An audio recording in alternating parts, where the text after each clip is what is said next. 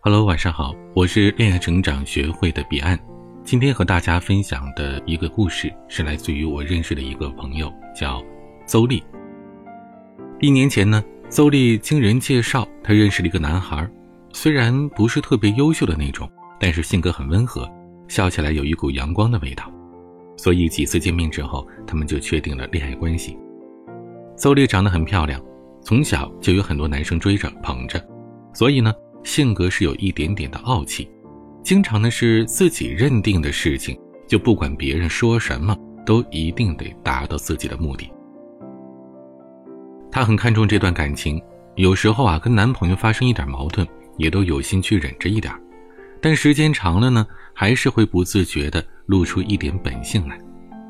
比如前些天呢，就因为买一件大衣而发生了争执。那天呢，他俩一起逛街。说好的男朋友给她买衣服，但是呢，当邹丽看上要买的那件大衣的时候，她男朋友却说这件儿不太适合她，让她去别家看看。当时邹丽翻了一下价格牌，知道啊，男友可能是嫌衣服有点贵，但是呢，她真的很喜欢，就和男友说，要不她自己花钱买吧，男友可以再送别的给她。可是她男朋友当即就不高兴了，说不是买不起。但是买那么贵的衣服真的有必要吗？邹丽也傻眼了，自己平时努力工作赚钱，怎么就不能买一件自己喜欢的衣服呢？最后两个人是不欢而散了。可没想到的是啊，几天之后，男朋友竟然打电话说要分手，说他们性格不合，就不要勉强在一起了。邹丽当时觉得自己好无辜，之前都是好好的，她自己一直都是这样。他们在一起也有很多幸福的时候，这性格不合的话，为什么早不说呢？有时候我们会觉得呀，爱情真的是一个变幻莫测的东西。两颗心碰撞在一起的时候，他会说那天阳光正好，我爱着你的微笑。后来他想分开了，就说其实你很好，只是我们的彼此性格真的不合适。你可能就会问自己，爱了这么久，为什么现在才发现不合适呢？当初他向你表白的时候，没有说不合适；经历重重困难，终于在一起的时候，没有说不合适。就算有过很多次的争吵又和好，他也没有说不合适。可就在你本以为这趟爱的列车能够一直开往终点的时候，他却提前做好了下车的准备。那么，男生说的性格不合适，究竟是什么不合适呢？有这么几点：第一。彼此都觉得自己没错，缺乏有效的沟通。很多女孩子在想要挽回的时候啊，都会这样问：“哎，彼岸，他总说我们想的不一样，说性格不合才会分手。可我觉得所有的问题加起来也没有到要分手的地步啊。但可能啊，是你觉得这个问题并不严重，可你男朋友呢，早在心里边想过逃跑很多次了。因为社会的分工不同。”很多男性天生就不擅长处理各种矛盾，他们在跟自己互相冲突的理念跟情绪的时候啊，容易误认为你是贬低他，会据理力争。如果这个时候你也觉得自己没错，那么你们的争执到最后也不会有任何的进展，只能是各自生闷气。这种方式呢，看起来是表达了自己的需求，但其实是缺乏有效的沟通，也根本解决不了任何问题。第二个原因，只是跟着感觉走，对对方缺乏深入的了解。感情当中，很多人都信奉顺其自然，但其实啊，每个人都是在不断的改变的。如果两个人在一起之后，你没有做任何的事情去了解彼此，去经营彼此之间的感情，只是任这段感情自然发展的话，那么你们之间的距离很可能会越来越远。甚至呢，有一点小事儿都可能会轻易的拆散你们。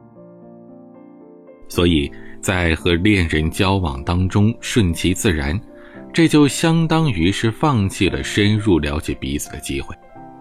如果你将一切的问题都交给时间去解决，自己不用心去经营、去了解的话，那么最后你只会弄丢了那个心爱的他。第三点。价值观不同引起了不必要的争端。对于许多的情侣来说呀，因为原生家庭和成长环境的不同，有关金钱、决策、时间观、价值观，甚至包括性爱等等这些问题，都可能会发生分歧。而有关这些话题的讨论跟交谈呢，随时都可能会转化为激烈的争吵。这就像故事当中邹丽和她的男朋友那样，因为一件大衣就可能诱发分手。但其实呢，这也是隐藏在以往相处当中隐形的矛盾。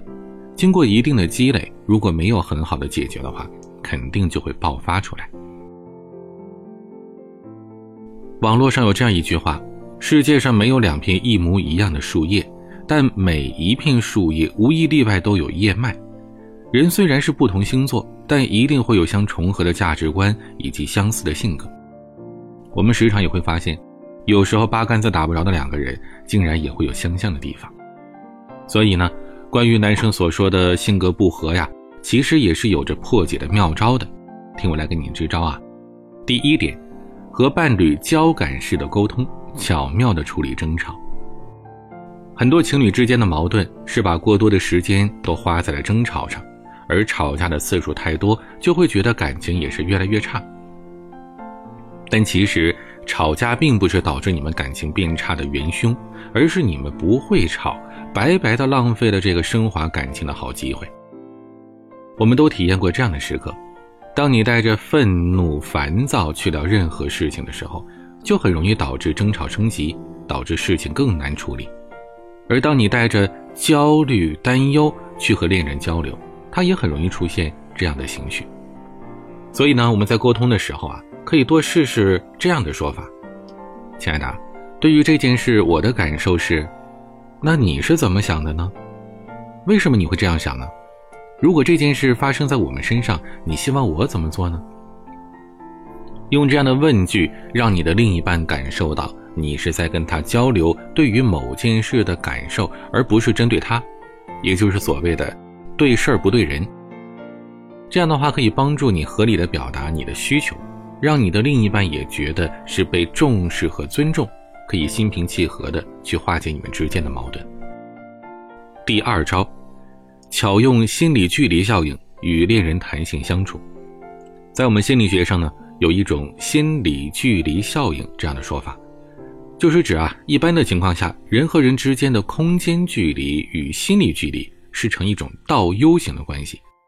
中等程度的空间距离是最让人产生心理的吸引效应，使人乐于积极的人际交往；而过近或者过远的空间距离呢，都会让人和人之间的心理产生排斥或者是疏离的效应，使人际的交往发生障碍。有些女生进入了恋爱阶段之后啊，总希望跟自己的恋人是亲密无间的，总觉得对方对自己毫无保留，这才是最好的状态。但实际上呢，人心就像是弹簧，你抓得越紧，它反而是弹得越远。男朋友也是这样的，你想要去控制他、抓住他，都会在一定程度之后让他觉得烦躁，想要离开。恋爱当中，两个人的身份必须是平等的。谁都不能借着爱的名义去蚕食对方的人生。我们要保留足够的个人空间，也不能扼杀对方的空间。任何时候都要尽量照顾到彼此的需求跟感受，才可以找到舒适的心理距离。第三招，共享三观，这才是爱情当中的免死金牌。很多人都会在面对争执的时候，想要去争个对错。但偏偏谈恋爱，它不是解答问题，很多时候根本就没有绝对的对与错。所以，想拥有一段长久的良好的恋爱关系，唯一的解决办法就是学会分享现实，共享三观。